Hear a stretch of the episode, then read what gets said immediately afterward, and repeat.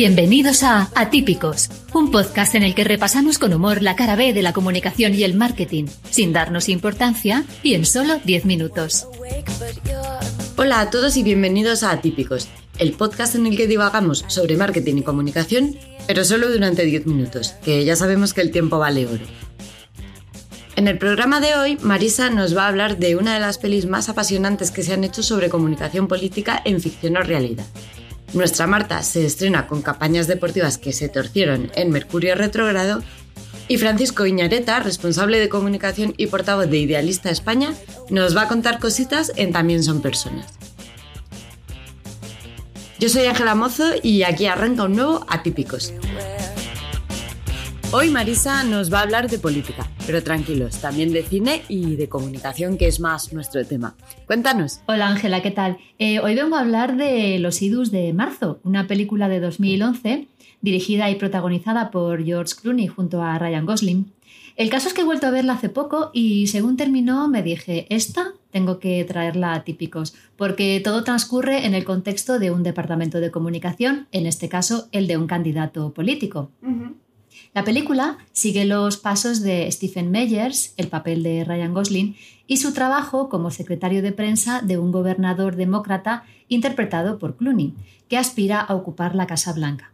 A lo largo de toda la campaña política, este secretario de prensa tendrá que lidiar con el cinismo, la hipocresía y la falsedad que le rodean y que pondrán a prueba incluso su propia integridad moral.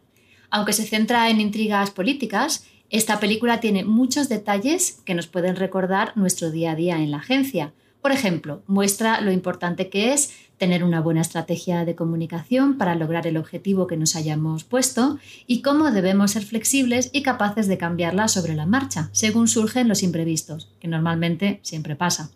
Eh, también habla de la relación con los periodistas, las exclusivas y primicias, la preparación de discursos para los portavoces, los eventos de prensa, en fin. Em, en general, la película se centra en el papel clave que tiene la comunicación y las consecuencias de tomar tanto buenas como malas decisiones. Así que, amantes de la comunicación y el thriller político, si no la habéis visto, ya estáis tardando. Pues sí, Marisa, muchas gracias. Es un peliculón y desde Atípicos lo mega recomendamos. Muchas gracias y nos vemos otro día. Gracias a vosotros. Un beso, chao. Hoy en nuestro Mercurio Retrogrado tenemos a una debutante, Marta Barba, que nos va a hablar de campañas relacionadas con el deporte que no salieron del todo bien. Hola Angie, eso es, me estreno hablando de deporte y comunicación. Y es que, como este podcast, este verano será un poco atípico en lo deportivo Toca Mundial de Fútbol, sí, pero no será en verano, porque se celebra en Qatar y claro, debido a las altas temperaturas había que posponerlo. Así que habrá que esperar hasta invierno. Esto me ha hecho recordar alguna campaña de comunicación relacionada con los deportes que no salió muy allá. Nos situamos en la Eurocopa de 2021. La marca de galletas Príncipe firmó un acuerdo de patrocinio con las selecciones españolas y Sergio Ramos se convirtió en el nuevo príncipe. Sería el protagonista de los paquetes de las conocidas galletas de chocolate.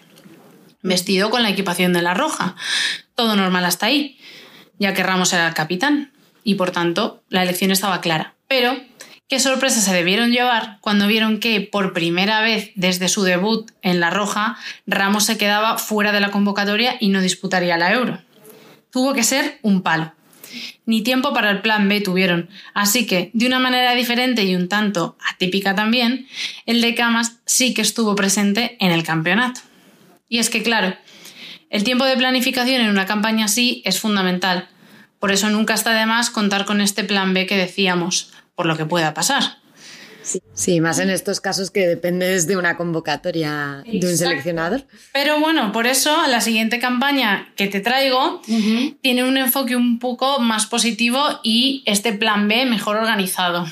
Aprovechando eh, lo reciente que está la final de Champions, eh, todos hemos podido ver a los jugadores del Madrid con las camisetas de campeones, la decimocuarta y demás. Pero claro, ¿qué pasa con los artículos conmemorativos?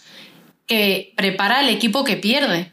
En este sentido, un buen ejemplo de cómo conseguir positivizar esta campaña de comunicación eh, lo tenemos en la NFL, que ha firmado una asociación con la ONG Good 360 y dona todas estas prendas a países en vías de desarrollo en lugar de destruirlas. Y me parece una buena idea, ¿no? Pues sí, eh, una forma de reciclar una campaña que al final no va a salir adelante. Eso es. Bueno, Marta, pues muchísimas gracias por este Mercurio retrógrado y bueno, te vemos otro día, ¿no? Sí, me apunto para otro día. Gracias. Hoy tenemos con nosotros a Francisco Iñareta, responsable de comunicación y portavoz de Idealista España. Francisco es periodista de formación, pero también ha trabajado en agencia, en The Phone House y lleva más de 15 años en Idealista España, donde es el responsable de la imagen de marca tanto en comunicación como en publicidad y redes sociales. Es un entusiasta de la comunicación, la música, el arte y la lectura. Hola Francisco, muchas gracias por acompañarnos en este nuestro humilde podcast. Hola, hola, muchas gracias a vosotros por invitarme. bueno, Francisco, eh, empezamos si te parece. Eh, ¿Cuál es tu placer culpable? Cuéntanos. Pues mira, te tengo que decir que trato en la medida de lo posible de disociar esos dos conceptos. Quiero Ah. decir, si algo me produce placer, me produce placer. Intento no sentirme culpable por ello, que bastante tenemos con la vida en general. Entonces, si un día me apetece ponerme ciego a patatas con mayonesa o escuchar la canción de Eurovisión de Rumanía en bucle de la mañana o gastarme un dinero importante en unas zapatillas, pues lo hago consciente, sabiendo lo que hago y tratando de disfrutar eh, por ello. Vamos, intento no tener placeres culpables. Ah, pues perfecto, nos encanta esta filosofía. Eh, y últimamente, de las campañas que has visto así eh, en los últimos tiempos, ¿cuál es una que te haya llamado la atención, que te haya gustado? Pues mira, te diré que así en términos generales me gusta casi todo lo que hace Netflix. Me, gusta porque entiende muy bien el espacio, eh, su audiencia y, el momento. ¿no? Eh, en esta época del año, ya tirando para verano, me gusta lo que hacen las cerveceras. Es que, son como muy aspiracionales y ya me veo siempre en Ibiza, con la... bueno, pero ahora mismo lo que hay, me ha gustado mucho, que tanto que me ha empujado a meterme en internet para ver la peli completa, ha sido el de Donuts. Ah, sí. Me ha gustado mucho. Tiene. Yo creo que es la edad también, ¿eh? te digo, que vamos cumpliendo una edad, entonces el rollo nostalgia y demás. Pero me ha parecido como muy tierno, original, eh, divertido y pegadizo, que me apetece verlo porque tiene una música que me apetece volver a escuchar. Me ha gustado mucho, la verdad. Sí, sí, muy, muy buena campaña. Eh, y Francisco, un momento en el que pensaste, ¿por qué me dedico a esto? Pues los lunes, oh, bueno, todo- no, es broma, es broma. En realidad todos hemos tenido malos días, pero a lo largo de todo este tiempo eh, no me he planteado nunca jamás cambiar de sector. O sea, me encanta la comunicación, me gusta muchísimo lo que hago, disfruto mucho. Es verdad que, bueno, claro, vives crisis, bueno, vosotros sabéis, crisis a nivel de comunicación, a nivel reputacional y demás, y enfrentarte a ellas pues es un desgaste. Y hay momentos en los que dices, madre mía, con lo bien que estaría yo vendiendo alpargatas en Mallorca, pero bueno, eh, tengo que decirte que mm, el sector me gusta, me gusta mucho comunicar y no lo cambiaría por nada del mundo. Bueno, muy bien. Eh, ¿Cómo fue tu primera entrevista de trabajo? Pues eh, empecé a trabajar eh, de becario cuando todavía no había terminado la carrera.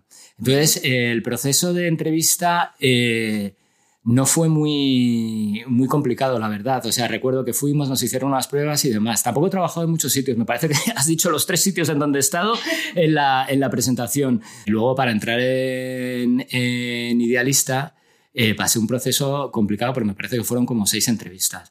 Fue un proceso muy duro, pero eh, es muy satisfactorio porque cuando llegas a la compañía te das cuenta de que tú, enca- tú, tú les encajas perfectamente y ellos te encajan a ti perfectamente, pero has tenido oportunidad de conocer a, a casi todos los responsables. Entonces, cuando, cuando entras, todos estamos muy seguros, los que contratan y los contratados. Y la verdad es que estoy muy contento. Sí, hay, hay un match. Sí, totalmente, totalmente. Bueno, y eh, Francisco, una idea que tú tuviste que pensaste que era brillante, pero es- solo lo pensaste tú. El más destacable es aquellas ideas que tú piensas que son una estupidez y que luego realmente triunfan. Y alguna de esas, afortunadamente, también he tenido.